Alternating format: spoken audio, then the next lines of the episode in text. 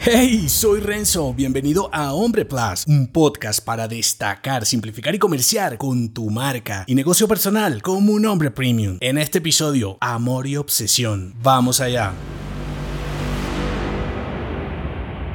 Crear un pequeño negocio, emprender nuevas ideas o ser un mejor hombre cada día requiere de pasión. El hombre apasionado está dotado de una mezcla abundante y precisa de amor y obsesión por lo que emprende. Amor porque si no amas lo que haces difícilmente disfrutarás del recorrido para llegar a tu meta. Y obsesión porque si no eres lo suficientemente persistente, te rendirás fácilmente y tampoco conseguirás tus objetivos. Una diferencia entre un proyecto bueno uno memorable es con frecuencia un poco de pasión adicional. El hombre que ama y se obsesiona lo suficiente parece más inteligente cuando solo es un poco más dedicado y detallista con lo que hace. Como ves, no hay ningún misterio, la pasión es mitad amor y mitad obsesión. Ahora, si fuera tan simple, todos los hombres lograrían sus metas y no sería tan complejo sacar adelante una idea y negocio, ¿verdad? Pues la cuestión está, y es donde radican casi todos los desafíos, en la cantidad de cada una y el momento adecuado para potenciarlas. En algunos momentos, sobre todo al inicio de los desafíos, necesitarás de mucho amor para construir algo que realmente valga la pena e igual valga para alguien más. Y en una segunda fase, por llamarla de algún modo, necesitarás obsesionarte para ser constante y mantenerte a flote lo suficiente para llegar vivo a la orilla. Un hombre astuto sabe cuándo hay suficiente amor para no enamorarte ciegamente de una idea y cuando ya lo intentaste bastante para detenerte e iniciar algo nuevo. Entonces, en la pasión, al igual que en diferentes aspectos de tu desarrollo personal y profesional, la clave está en amar, persistir y sobre todo saber cuándo es suficiente. Ahora es quizá un buen momento para ponerle amor a algunas ideas, pasión a otras y abandonar las que ya invertiste suficiente. Si te gustó este episodio, entérate de más en nombre Plus. Hasta pronto.